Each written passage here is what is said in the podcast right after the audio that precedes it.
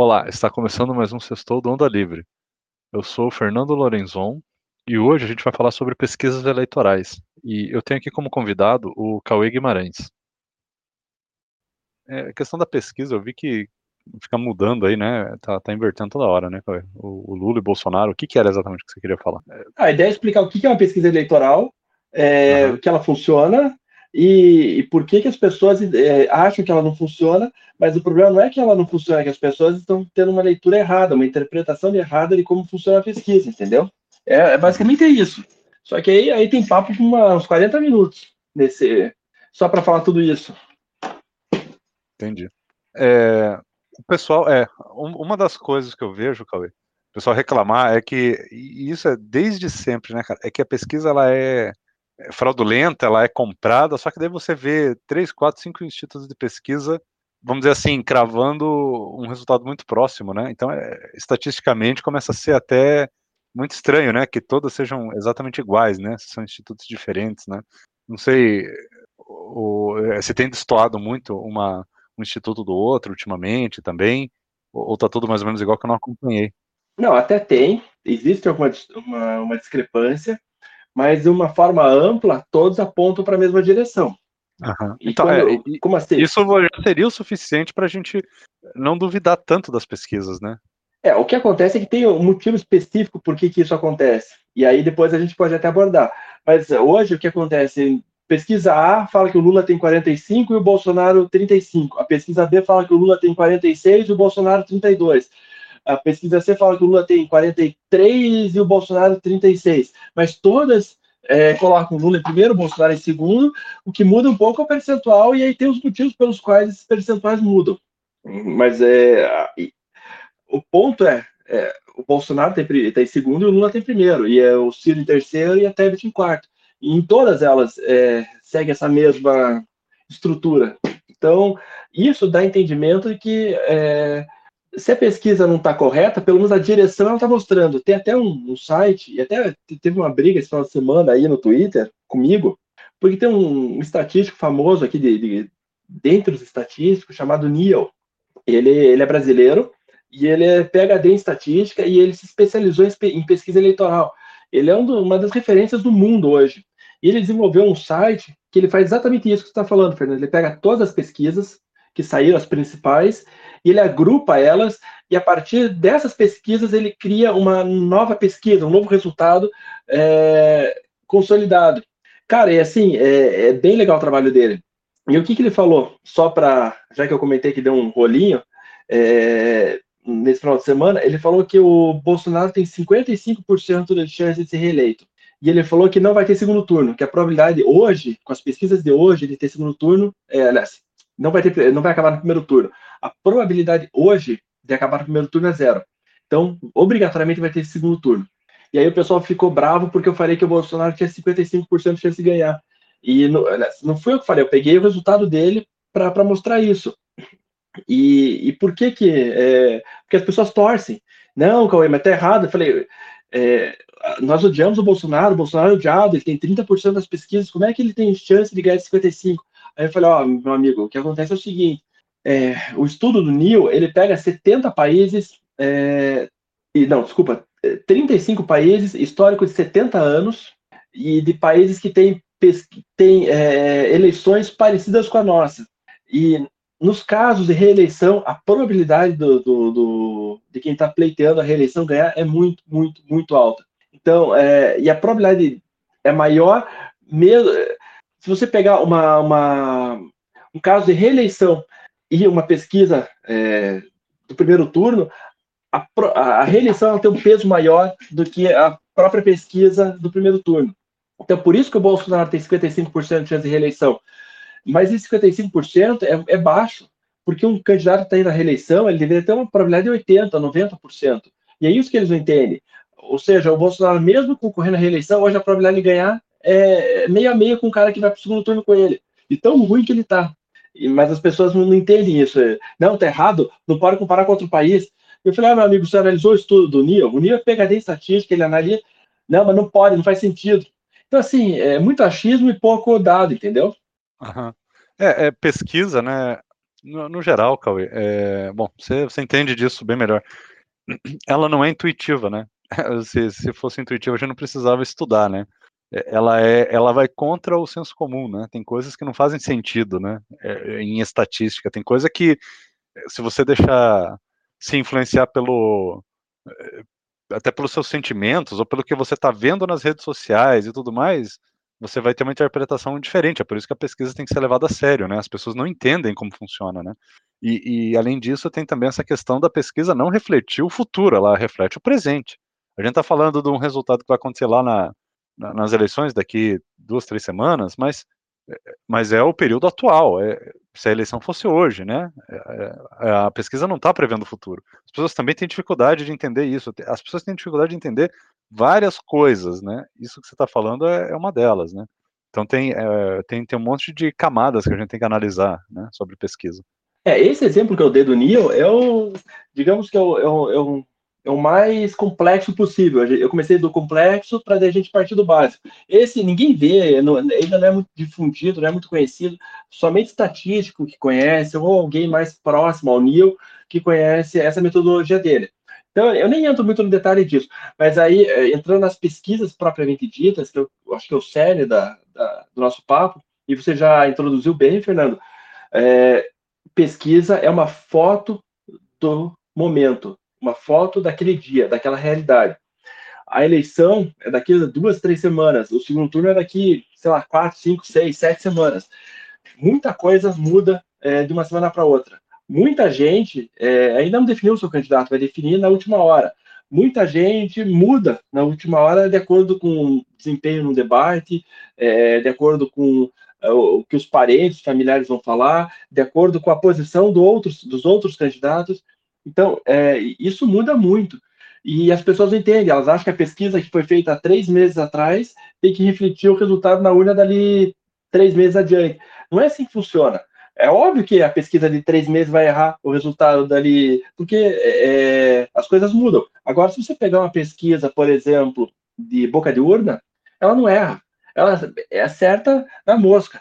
Se você pegar uma pesquisa de um dia anterior, ela fica muito próximo de, do, do, resultado real que vai ser no dia seguinte.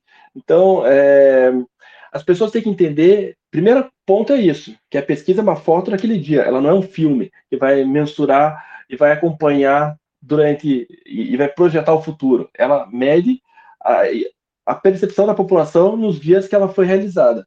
Sim, é, é exatamente isso aí.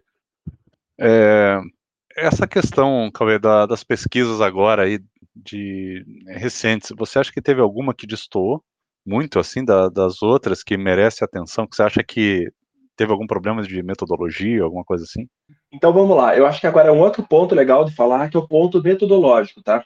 E por que que as pesquisas, elas dão diferença de uma para outra? Tem dois pontos, dois grandes guarda-chuvas aqui.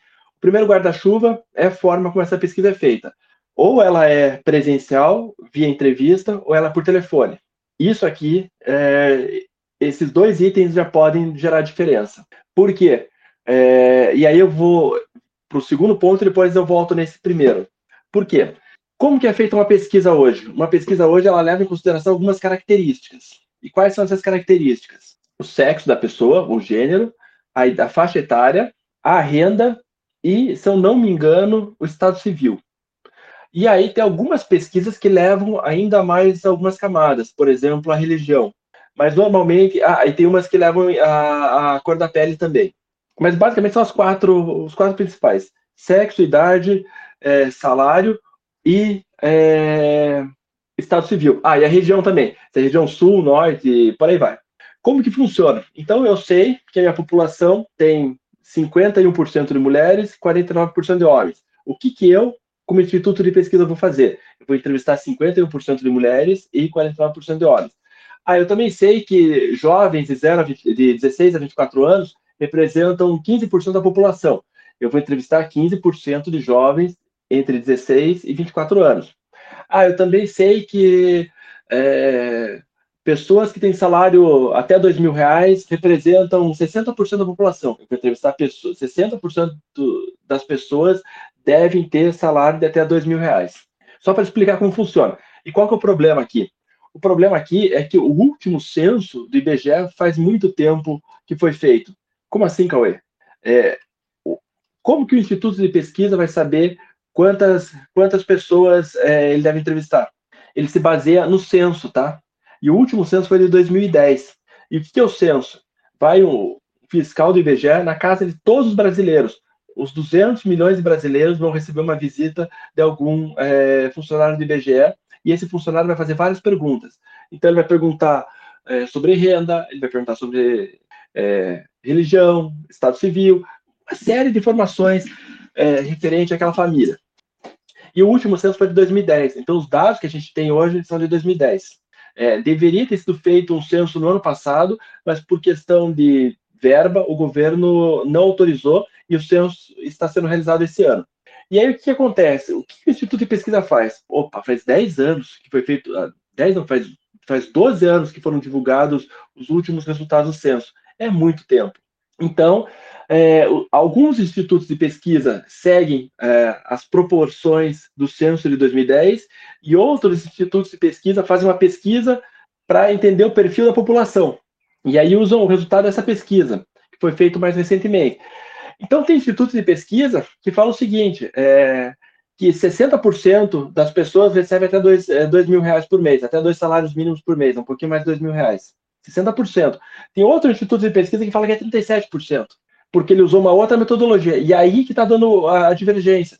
É, e por que, que dá essa divergência? Essas variáveis que eu comentei, sexo, idade, é, região, estado civil, é sabido estatisticamente que é, elas têm diferença. Quem é mais novo é pró candidato A, quem é mais velho é pró candidato B. Então, existem essas discrepâncias e é por isso que é feita essa segmentação quando você vai fazer a pesquisa. E a gente percebe que é, quando você coloca aqui até que 60% das pessoas têm, recebem até dois salários mínimos, você está pegando um, certo grupo. A outra pesquisa ela fala que é 37, então ela está pegando um grupo muito menor. E aí vai dar diferença, porque a gente sabe que quem ganha menos é, tem uma, uma, intenção de voto diferente de quem ganha mais. Então, eu diria que essa é a principal razão é, da, da, das diferenças entre as pesquisas. E aí, voltando para o primeiro guarda-chuva que eu comentei, o que acontece? Quando vai fazer uma pesquisa, uma, uma, uma entrevista presencial, o Fernando fala para mim, ah, eu tenho 22 anos. Eu falo, opa, 22 anos. Já, já terminei a minha cota de, de, pessoas que eu tenho que entrevistar de 22 anos? Não. Aí, então, beleza. Então, vou entrevistar o Fernando. Só que aí, é, o que pode acontecer é o seguinte: o Fernando vem para mim falar, eu tenho 22 anos, mas eu olho para o Fernando, o Fernando é careca, o Fernando tem uma cara é, assim, você percebe que o Fernando não tem 22 anos, o Fernando tem 50 anos, mas o Fernando quer responder aquela pesquisa e ele fala que tem 22 anos.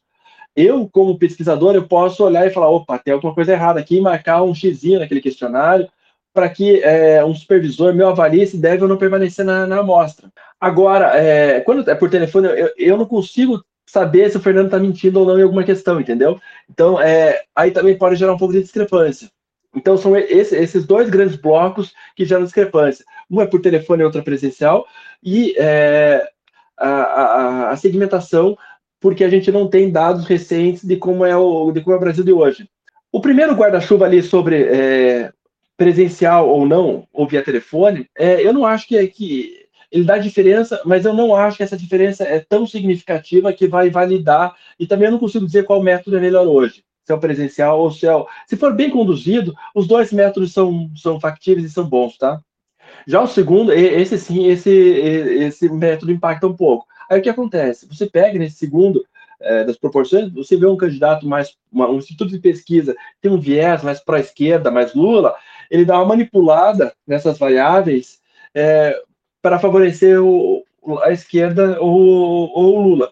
E assim, não é uma manipulação é, proposital, é uma manipulação velada. Ele realmente acredita que é, X percentual da população recebe X percentual de salário, entendeu? E do outro lado, é, um, um pró-Bolsonaro da vida também manipula de acordo. E aí é por isso que dá essas diferenças de resultado, Fernando. Basicamente é isso. Certo.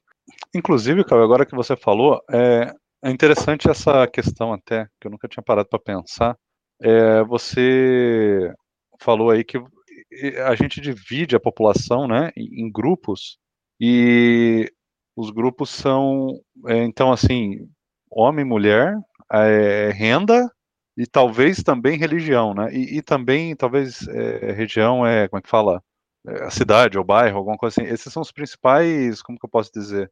Indicadores, eu não sei se eu posso dizer assim, é, para é, uma pesquisa política, né? Tipo assim, é, a faixa etária e a renda, ela conta mais como ela tem um peso maior na hora de você entender as votações do que de repente o, sei lá, o time de futebol ou a etnia ou qualquer outra questão, né? Existem coisas que têm mais peso na hora de você montar estatística, né? Do que outras. É, na verdade a gente chama é isso de, de é, variáveis, tá? Variabilidade, hum. variável sexo, variável... e não é que ela tem mais peso. Você percebe que existe diferença entre os níveis, é, entre os subgrupos dessa variável. Então, é, quem tem uma faixa etária tem uma tendência a votar de uma forma diferente de quem é de uma outra faixa etária. E aí, por causa disso, que essa variável é incluída na pesquisa. É, quando se pega, talvez, por time de futebol, time de futebol tem tanto time de futebol que vai, vai ficar difícil você segmentar. Para você segmentar, você pega lá em quatro, cinco faixas etárias, em dois é, gêneros, masculino e feminino, é, sei lá, renda também fatia em cinco, seis faixas de renda. Você não pode também deixar muito amplo, senão você não consegue fazer a sua pesquisa. Uhum. E aí essas variáveis são consideradas no mundo inteiro como variáveis discriminatórias. É que realmente dentro desses subgrupos, dentro dessas faixas, existe diferença na percepção de como uma pessoa vota. Por, agora, vamos supor que homens e mulheres votassem iguais, essa variável seria descartável. Nem, nem, nem usaria ela para fazer a tua pesquisa, entendeu? Uhum. Não, entendi. É... Não, interessante. Então, é, é, esse, é um, esse é um ponto que, que é importante e as pessoas não entendem.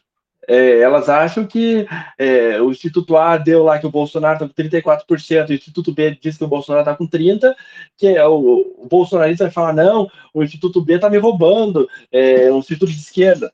E o Instituto. É, e, e, e, não é um erro, é, é simplesmente por causa da questão metodológica. Cada um estima de uma forma. A gente não tem dado é, recente, então tem que fazer da forma como cada um achar mais conveniente. Sim. É, inclusive, agora que você falou, é, quando a gente via as pesquisas da, das eleições anteriores, elas sempre viravam, né, Cauê? É, não sei se você lembra, tipo assim, o Haddad chegou a ficar na frente, o Aécio chegou a ficar na frente, aí o Serra na frente, é, que eu me lembro, assim, teve épocas que, sei lá, seis meses antes das eleições, que o candidato que perdeu no segundo turno, nas últimas três eleições, pelo menos, aí para presidente, que o candidato que perdeu no segundo turno, ele chegou a, a pontuar na frente, na, nas pesquisas, e depois mudava, depois invertia, né, e como sempre foi aí, tipo, sempre não, né, mas até um tempo atrás era o PT que vencia, a gente desconfiava que ah, o PT está comprando as pesquisas, ou estão é, fraudando a urna, porque como é que pode mostrar que o, sei lá, tipo assim, o Aécio estava na frente e daí chega perto das eleições, a Dilma vence o Aécio, ah, sabe? Aí a gente ia ver a pesquisa, a pesquisa mostrava de fato a Dilma na frente, assim, pesquisas de uma semana antes das eleições. Aí a gente, não, não, não, além de terem fraudado a urna, comprar as pesquisas. Só que começa a ficar muito muito complicado, né? Quer dizer, ao invés da gente admitir que simplesmente ela teve mais voto, a Dilma lá na época, a gente fica tentando fazer um monte de malabarismo para explicar por que, que virou. E a verdade é que não dá para confiar na, nos resultados, né? As pessoas mudam de opinião com o tempo, as pessoas não estão com opinião formada, tem a campanha política que influencia, é, as pesquisas começam a ficar talvez mais, é, eu não sei, elas começam a ter mais foco, porque os candidatos começam a ficar mais definidos com o tempo, né? Vários candidatos que começam a aparecer, eles desaparecem, então o voto que iria para um vai para o outro, né? Tipo assim, a Marina, que é, lá em, eu lembro em 2014, nem era ela, era o Eduardo Campos, aí foi ela. Então, quer dizer, tem um monte de variável que faz afetar essas votações depois, e a gente começa a achar que é tudo comprado. Quando, na verdade, quando chega na reta final, a pesquisa ela começa a chegar muito próximo do resultado que aconteceu nas urnas, né? Em vez da gente desconfiar que foi tudo comprado, é, o mais lógico é simplesmente aceitar que não, que a pesquisa estava certa e a votação foi aquela, né? É, e acontece um outro ponto, que é, as pessoas no Brasil não são politizadas. Então, quando você faz uma pesquisa três meses antes ou quatro meses antes e tem uma questão assim, em qual candidato você votaria e você não apresenta os candidatos, o candidato que aparece com maior percentual é 3%, 4%, 7%, no caso de um Lula, que é conhecido, ou do Bolsonaro, que é o presidente atual. As pessoas. Imagine só, Fernando, você pergunta em quem você votaria para presidente. As pessoas elas nem sabem. E aí elas falam 3%, 4% no Lula, quando o Lula tem 30% hoje, 40% dos votos. Então, esse é o primeiro ponto. As pessoas nem sabem quem são os candidatos, elas não acompanham a política no, no, no, no geral, não acompanham. A maioria da população não sabe o que, quem é, o que faz um deputado federal ou um deputado estadual. É, e por que eu estou comentando isso? Porque é, não tem como você estimar um resultado de três, quatro meses se é, 80% da população, 90% não sabe quem são os candidatos. Aí o que, que as pesquisas fazem? Ah, beleza, elas fazem primeiro é, essa pergunta não mostrando nenhum candidato, aí depois elas fazem mostrando o rol dos candidatos que eles supõem é, até aquele momento. E tem um outro ponto que até você comentou, vamos pegar o exemplo de 2014, Marina Silva, Aécio e Dilma. É, eu, eu me lembro, eu estatístico, eu que tenho conhecimento de, de, de pesquisa e eu que acompanho, é, gosto de política, eu acho que eu mudei umas duas ou três vezes de voto nesse período. E eu me lembro que eu mudei meu voto no dia da eleição para presidente. Eu ia votar num candidato e eu mudei no dia do, da eleição para outro candidato. E, e, eu, e, eu, já tinha mudado durante o, o, processo. Então, é, é muito complexo se conseguir capturar esse sentimento. E eu estou falando de uma pessoa que acompanha. Imagina aquela pessoa que não acompanha, que vai votar porque um amigo indicou, daí depois pergunta para o parente, o parente vai votar em outro, ela mudou, daí chegou na hora, ela viu uma propaganda e não gostou do que o candidato falou. Então, assim, é muito volátil esse, essa, essas mudanças. E, e, as pessoas acham que o cara que fez uma pergunta há três meses atrás vai conseguir estimar o resultado. E tem um outro ponto que eu acho legal comentar. A gente pega o nosso querido amigo é, Bolsonaro e, e, seus aliados. É, eles fazem uma manifestação no 7 de setembro, em Brasília, lá botam, sei lá, 100 mil pessoas, 200 mil pessoas, ou mesmo na Paulista, 100 mil pessoas, 200 mil pessoas, e daí eles falam, vão no Twitter e falam o seguinte, ó, oh, é, as pesquisas são compradas, olha o mar de gente que tem aqui. Cara, 100 mil pessoas é um mar de gente, é muita gente. Mas você pega, por exemplo, São Paulo e região metropolitana, deve dar umas 20 milhões de pessoas. Aí você pega é, o percentual estimado aí o Bolsonaro, pelas pesquisas, 30, 30 35%. Vamos considerar 30%. 30% de 20 milhões são 6 milhões de habitantes. Se tiver 100 mil numa, numa, numa passeata, uma manifestação, que for organizada com muito, muito, muito tempo é, de antecedência, é extremamente factível ter 100, 200 mil pessoas. Vamos voltar. Supor, supor que o Bolsonaro tem 20 milhões, tem 20 milhões de habitantes em São Paulo, e ele tem 30%, dá 6 milhões, 5 milhões de, de, de eleitores ali. Eu me lembro que teve gente aqui de Curitiba, Fernando, que saiu para ir nessa manifestação de, do, do, Bolsonaro em São Paulo. Então não era só gente de São Paulo, tinha gente de São Paulo, de Curitiba, tinha gente de Santa Catarina, tinha gente das cidades interior ali de São Paulo que se, se deslocaram para aquela região, de Minas. E aí você vê lá 100, 200 mil pessoas e fala, nossa, é um mar de gente, pô, o Bolsonaro vai ganhar no primeiro turno. Não, ele não vai ganhar no primeiro turno. Por quê? Porque ele tem uma, uma militância que é fanática, é, que vai aonde ele vai, e foi uma manifestação organizada com muito tempo de antecedência. E, e é difícil você explicar isso pro, pro fanático. Falar, oh, meu amigo, é, para você ganhar no primeiro turno, deveria ter aí pelo menos, pelo menos umas 400, 500 mil pessoas, se não mais. Aí você vai falar isso, aí o rapaz vai falar, não, mas tinha, é que a PM contou errado. Aí você pega e apresenta um método estatístico que tem para calcular como foi feito por um rapaz, e ele estimou em 100, 200 mil, é que não me lembro agora do número. Não, vai estar errado, porque daí essa foto foi tirada, sabe, ficou encontrando desculpas e desculpas e desculpas. E por outro lado, você pega os petistas com uma desculpa parcialmente é, similar, que eles falam assim, que o Lula vai ganhar no primeiro turno. Mas, mas da onde você tirou isso que o Lula vai ganhar no primeiro turno? Não, porque ninguém gosta do Bolsonaro, que o Bolsonaro tem 57% de rejeição, porque o Bolsonaro é isso, que o Bolsonaro. É Não, beleza, tudo bem, mas é, da onde se tira que o Lula vai ganhar no primeiro turno? Então, assim, eles ficam nessa, nessa briga, os dois extremos, negando pesquisa, um falando que o Lula tem mais, outro falando que o Bolsonaro, que na verdade está errado, que as pesquisas são compradas, que ele está em primeiro lugar, que vai no primeiro turno. É, quando, na verdade, internamente, o próprio Bolsonaro deve ter track. É, track são pesquisas feitas é, sem divulgação na mídia, tá? E, e aí fica muito mais barato para fazer e normalmente é feito semanalmente para acompanhar a evolução do candidato. E o próprio Bolsonaro sabe que, que ele não vai ganhar. Mas aí ele joga para militância, como os petistas jogam para militância para tentar fazer terrorismo eleitoral é, para que candidatos do Ciro, da, da Simone, mudem para ele, para ele Lula, para tentar ganhar no primeiro turno, que também não vai, é impossível, a probabilidade é quase zero. É, é, exatamente. E, inclusive, agora que você falou desse negócio da. É, as pessoas tendem a ver aquele monte de gente, né? É, tipo, essas manifestações aí, o pessoal fala: olha aqui, ó, aqui tem um milhão de pessoas. Bate o olho e fala: um milhão. Cara, não, não tem. Toda vez que a pessoa fala isso, eu lembro, eu não sei se você lembra disso, Cauê, um personagem do desenho do DuckTales, que, que ele vira aquele robopato, que a habilidade dele era, era contar unidades assim de qualquer coisa muito rapidamente, sabe? Era a habilidade que ele tinha assim. Aí o pessoal chama ele para virar um tipo um super-herói lá no DuckTales, no, no desenho lá do Tio Patinhas. Ele batia o olho, aí eu lembro assim que a, a profissão dele na época era colocar tipo assim, era numa fábrica colocar sei lá, tipo assim, 350 grãos de feijão dentro de um potinho, sabe? E embalar. Então ele era muito habilidoso, ele batia o olho e sabia quantos que tinha que colocar em cada um, sabe? Como se fosse um robô. E, e, toda vez que eu vejo o pessoal comentando isso, eu lembro dessa, desse personagem. Porque, cara, não tem como você bater o olho e você falar aqui tem um milhão, aqui tem cem mil. Se você não fizer o cálculo, não parar, não fazer ah, quantas pessoas no metro quadrado, ah, é uma no metro quadrado, aqui tem quantos metros quadrados, você começa a estimar. Se você não fizer esse exercício, você não vai descobrir. Então vem esses caras influencers aí, bolsonaristas, que a gente sempre a gente sabe quem são, né? O Rush, o Constantino, esses carinhas aí. Eles pegam aquelas fotos lá das manifestações, aquela da, lá, na, lá em Brasília, na esplanada, então, olha aqui, ó, vê se aqui se não, não tem um milhão de pessoas. Aí vai lá um cara, pega, faz o cálculo, mas não, aqui tem, sei lá, 50 mil, ó. Porque você pega daqui até aqui dá uma distância X, tantos metros quadrados, tem tantas pessoas, e, e assim assado, o cara faz o cálculo e mostra que tem 50. E outra, não vai até lá no final quantidade de pessoas. Você vê a foto de longe, parece que tá cheio. Quando você vê de perto, você vê que aquela multidão ela vai dispersando conforme vai ficando mais longe, sabe?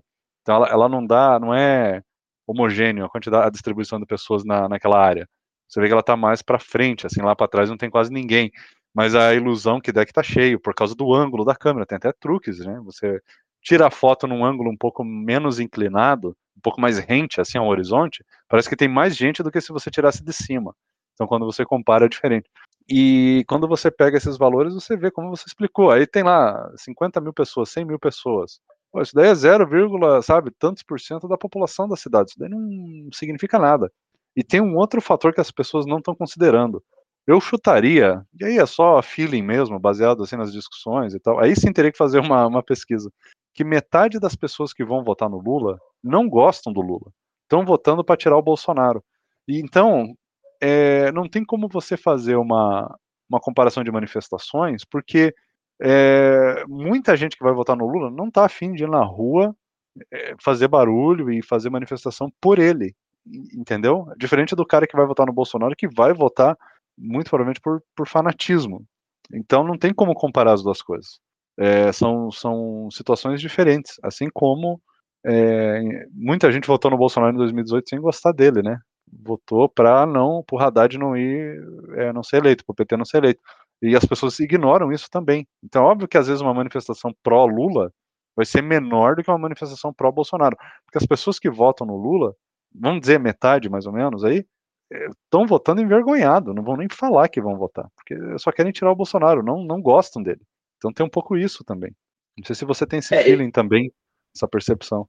É, sobre o Lula e as manifestações pró-Lula, é, a minha percepção é bem, parecida, bem parecida com a tua, mas eu vou um pouquinho além. É, eu nunca vi as manifestações do Lula grandes. Nem, cara, desde que eu sou criança, eu nunca vi. É, a gente pega ali as manifestações da Dilma, na época do impeachment, que ela fez algumas manifestações grandes, mas era 50 mil pessoas, 100 mil pessoas no máximo. E aí, é, me lembro que, a, acho que foi a Veja que fez, foi entrevistar os manifestantes, a maioria era comprado. Ou seja, recebia um sanduíche que até depois é, foi apelidado o pessoal de, de forma pejorativa de mortadela, porque eles recebiam um sanduíche de mortadela e um, um valor, uma diária, para estar tá ali. Então, assim, é, eu, eu, percebo que o, o, eleitor petista, o petista mesmo, não o que está votando contra o Bolsonaro, tá? O petista é aquele acadêmico, professor de faculdade, é, aquele intelectual de esquerda, eles têm, de certa forma, não é vergonha, mas eles não vão no, em manifestação pública. Quem é o petista que vai em manifestação que eu, que eu vejo, é, petista que não é pago, tá?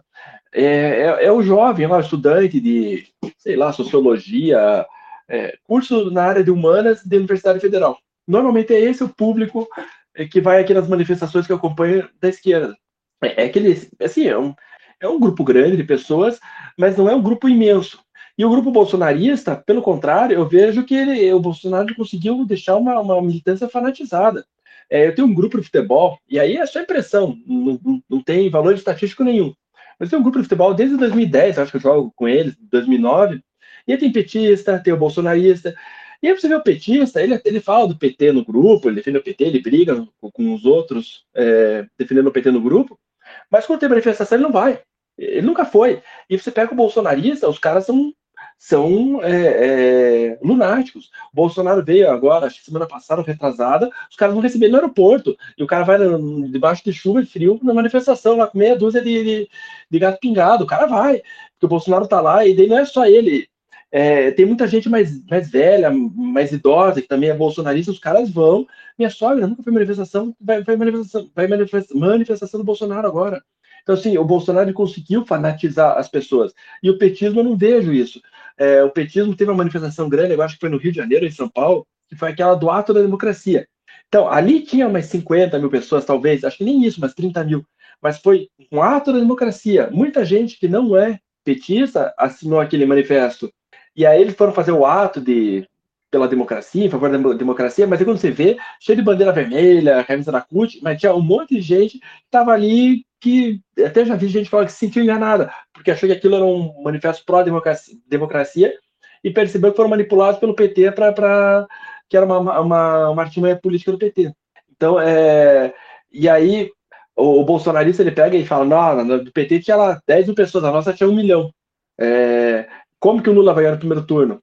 Então, é, o Lula não, não é que o Lula vai ganhar no primeiro turno, porque também é impossível, o Lula vai ganhar no segundo turno, ou ganharia hoje no segundo turno. É, e o Bolsonaro tem segundo, por quê? Porque a militância dele é fanática e a, e a outra não é fanática. A outra é o anti-Bolsonaro. O cara vai lá votar escondidinho. Até foi feita uma pesquisa semana passada, que foi bem legal, só fazendo um parênteses, é, que eles tentaram descobrir de quem que era o voto envergonhado. Eles supunham que era do Bolsonaro. Mas não, eles fizeram um estudo, e foi um estudo bem legal. É, eu não, não, me lembro dos detalhes, mas eles conseguiram é, isolar essa, essa questão é, da, e fazer com que essa pessoa que se sentia envergonhada falar o real o real propósito em quem ela em quem ela votaria. E conseguiram mensurar a diferença dela responder uma pesquisa normal ou responder uma, essa pesquisa de uma forma é, natural que ela responderia de verdade quem ela pensa.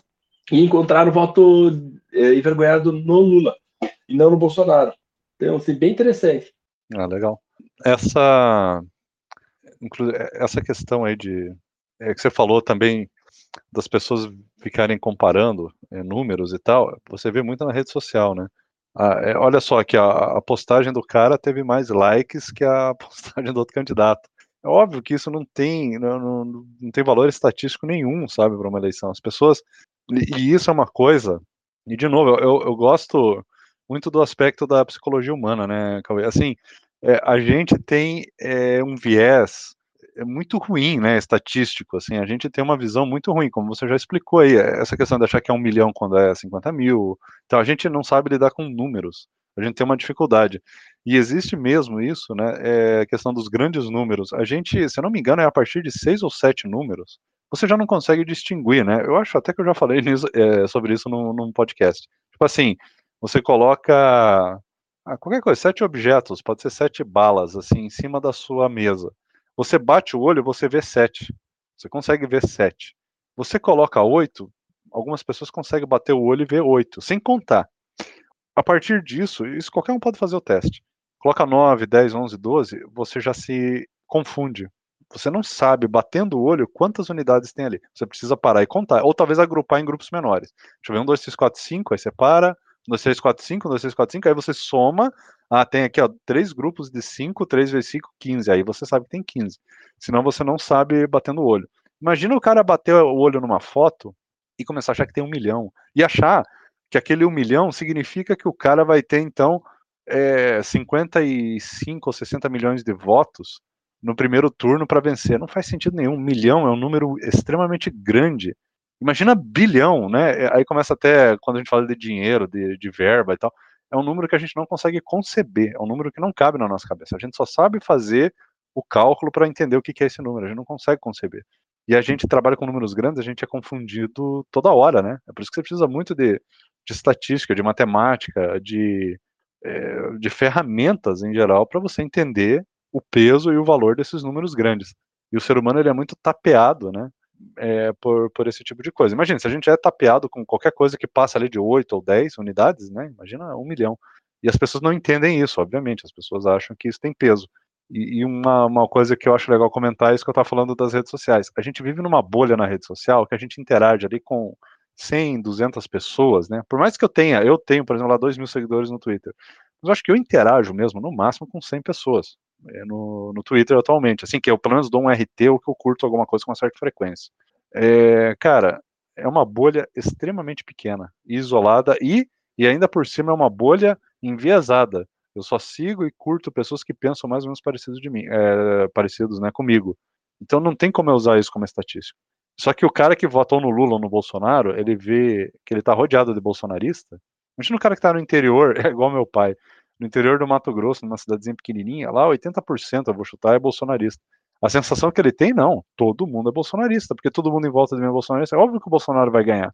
Só que ele tá, né, estatisticamente falando, não tem valor nenhum. Ele tá numa cidadezinha que tem no máximo 10 mil habitantes, que 80% vota no Bolsonaro. Digamos então que lá 60% da população é eleitor, tem a idade para votar. Pô, isso dá um número que é 5 mil, sei lá quanto. Quer dizer, é um número extremamente insignificante, né?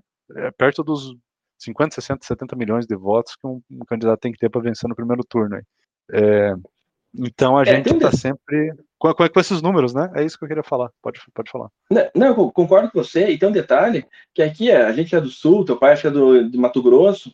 É, aqui a proporção de bolsonaristas é maior do que de lulistas. No, no Paraná acho que dá 50% de bolsonaristas, se eu não me engano, na pesquisa.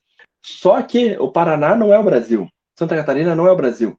É, se você vai para Paraíba, para o interior da Paraíba, para o interior da Bahia, é 100% da cidade é Lula, ou 90% é Lula, ou, ou você vai para Maranhão, é 90% Lula.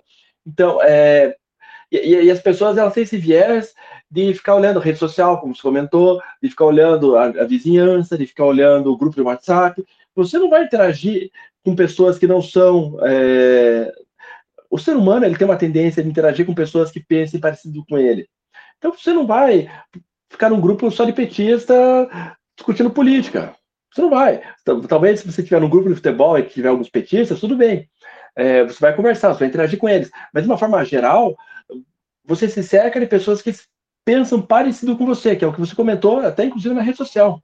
E aí a tua percepção de que é, se você é bolsonarista, é que todo mundo é bolsonarista. Não é bem assim. O mundo é um pouquinho diferente. Mas eu acho que, e o Bolsonaro ele incentiva também esse anti-ciência, esse anti-pesquisa, é, é, porque ele sabe que ele vai perder. Então ele já, já vai inflando a, a, a militância dele, já pensando numa possível derrota. Pelo menos eu acho que é isso. Eu não consigo conceber ele, ele é, porque, o porquê ele não faria, o porquê ele faz isso. E você pega, por exemplo, o Rodrigo Constantino que comentou. Olha que interessante, cara. O Rodrigo Constantino, o pai dele é estatístico, e ele, Rodrigo, é economista. E, cara, economista tem muita base de estatística, estuda muita estatística. E de uma das melhores universidades do Brasil, o Rodrigo Constantino. Então, assim, é, eu não sei até que ponto não é. Ele sabe que ele está errado, mas ele fala errado porque sabe que ninguém vai conferir, e se conferir também problema dessa pessoa, que essa pessoa não vai ter voz, vai ter tamanho para reverberar a sua voz, e ele fica mentindo, fica com esse discurso inflamável. Tem um detalhe, até só pegando aqui, tem um amigo meu, é, é, a gente fez mestrado junto, e depois ele foi fazer doutorado em finanças, é um dos caras mais inteligentes que eu conheço. E, cara, e da parte de finanças, ele é muito bom, muito, muito, muito bom. E ele é, é um dos caras, ele trabalha numa universidade, e ele é o, professor que mais publica em revistas de alta qualidade no Brasil, dentro do grupo de pesquisa dele, tá? Dentro do programa de, de, de mestrado e doutorado que ele eleciona. E, e é só revista top, é, internacional. E aí, é, para você pesquisar e fazer uma publicação, uma, você usa muita estatística, você usa muita é, pesquisa. A gente aplica pesquisa, a gente está falando de pesquisa no sentido eleitoral, mas é o mesmo que se aplica na pesquisa clássica tradicional, tá? As técnicas são parecidas. E aí ele vem me falar que pesquisa não funciona. É, ele é bolsonarista, esqueci de, de, de, comentar isso. Ele é bolsonarista. Aí ele diz que as pesquisas não funcionam. Que a pesquisa então, não assim, funciona, você já sabe estatisticamente que o cara 80% de chance de ser bolsonarista. Não, tô. Mas, mas assim, sabe que, sabe que é engraçado? É, a pessoa se cega, o Bolsonaro ele consegue fazer a pessoa ficar cega, ficar. Então, assim, eu realmente não. Ele vai lá e critica o Datafolha, que é um dos institutos de pesquisa, fala que Datafolha é comprada, essas bobajadas que a gente escuta por aí. É, ah, e só, só deixa eu pegar um gancho. É, sobre por que, que os, os, institutos de pesquisa não são comprados. Tem dois, tem dois poréns aí. Primeiro, porém, toda pesquisa, obrigatoriamente, o estatístico tem que assinar. E tem que ser estatístico e tem que estar registrado no Conselho Regional de Estatística. E o, e o Instituto de Pesquisa tem que estar registrado, no, registrado também no Conselho Regional de Estatística. Então, esse é um ponto. É, se o cara, se um determinado estatístico, eu, resolvi assinar uma, uma pesquisa, e essa pesquisa é uma pesquisa fraudada, uma pesquisa roubada, é, eu posso perder meu registro e, e não poder atuar mais como estatístico no Brasil. Esse é o primeiro ponto. Então, o estatístico que fizer isso tem que ser muito burro. Segundo, é, eu, Datafolha, eu faço pesquisa eleitoral e eu faço pesquisa para produto, eu faço pesquisa é, sobre televisão, eu faço, pesquisa, por exemplo, um determinado, sei lá, uma determinada empresa desenvolvendo, desenvolvendo um produto, ela quer testar se esse produto funciona. Ela contrata o Datafolha para fazer, para apresentar essa pesquisa e fazer um estudo dessa pesquisa. Em geral, 5% da arrecadação de todas as empresas de pesquisa vem de pesquisa eleitoral. 95% é de outro tipo de pesquisa. Então, eu, Datafolha, vou me sujeitar a fazer uma pesquisa fraudada, é, queimar meu nome, porque se eu me queimo e alguém descobre, nunca eu vou fazer pesquisa em mais nenhum outro ramo. Eu não vou mais fazer pesquisa de novo produto, eu não vou fazer pesquisa de novo serviço, não vou fazer, ninguém vai, vai, vai mais me contratar. Então, assim, é de uma imbecilidade pensar que, o Instituto iria roubar, tremenda. Então, eu só queria fazer, é, colocar esses dois pontos que eu me lembrei. Sim, não, é isso mesmo.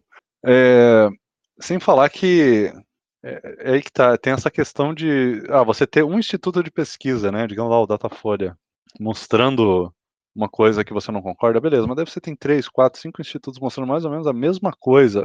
Poxa, sabe? Chega uma hora que não tem mais como você ficar acreditando que, que todos eles foram comprados ao mesmo tempo. Começa a virar uma teoria da conspiração, né? Você começa a, a cair naquele, naquela questão que a gente fala que é a navalha de Ockham. Não sei se você conhece qual é esse termo, né? Ockham. Que é aquele. Você sempre opta pela explicação mais simples, né? Tipo assim, o que, que é mais fácil? É, de fato, todas as pesquisas estarem apontando para uma vitória do Lula, né, porque o Bolsonaro está cansando, a população está cansada dele, ou que todo mundo foi comprado por uma força, não sei o que. Quer dizer, olha o tanto de explicação a mais que você tem que dar para encaixar na sua narrativa. Chega uma hora que é mais fácil você simplesmente acreditar que não. O que as pesquisas estão mostrando estão corretos e, e, de fato, o Lula está na frente e paciência, não tem o que fazer. Do que ficar criando um monte de teoria, que foi comprado, que tem isso, que tem aquilo. As pessoas, elas preferem, às vezes, começar a dar uma explicação muito longa, né? Não, daí fraudaram isso, aí, aí tem que fraudar a urna também, então a pesquisa tem que bater com a urna, olha a complexidade. Aí tem que bater com é, mais um monte de outras coisas, aí tem que. É, começa a ficar tão grande a teoria da conspiração, não faz nem sentido você continuar defendendo. E as pessoas preferem defender essa maluquice, né?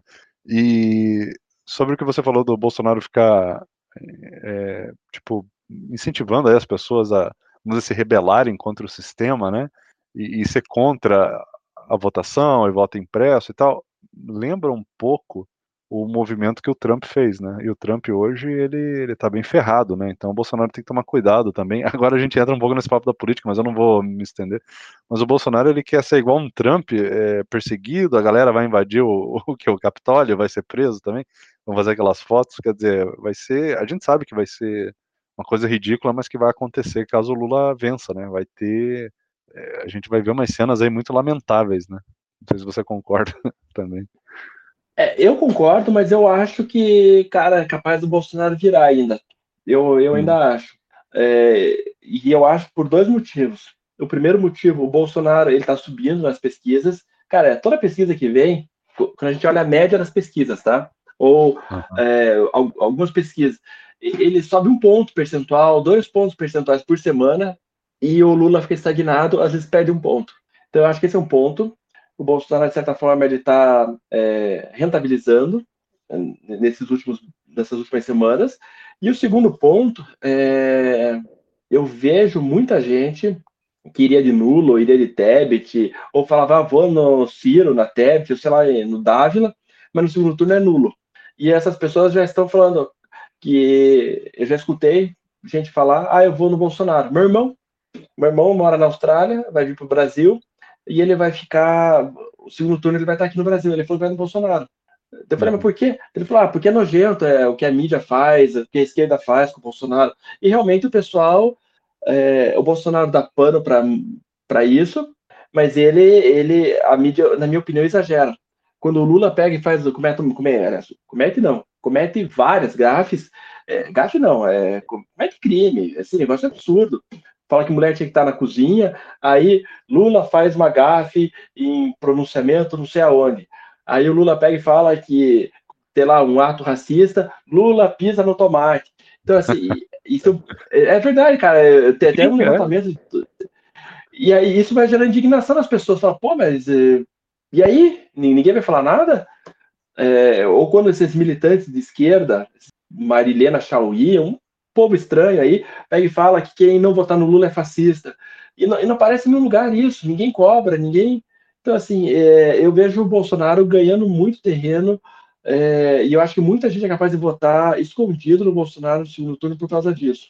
E aí, o segundo turno vai ser vai ser pancadaria para tudo que é lado, né? O Bolsonaro chamando o Lula de ladrão a todo instante, é, e, e, aí ele concorrendo à reeleição, ele tem todo o orçamento, toda a verba que um, e todo o poder que um presidente tem de mídia.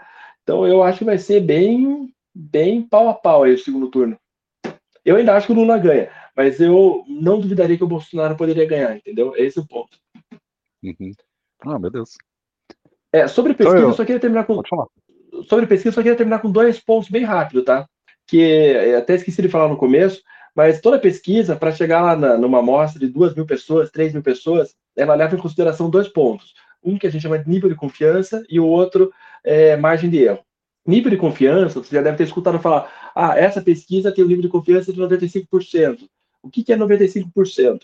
Significa que se eu fizer 100 vezes a pesquisa, é, em 95 vezes essa pesquisa vai dar o resultado correto para aquele momento, para aquela foto. Então ela vai representar fielmente o que está acontecendo naquele país, naquele instante.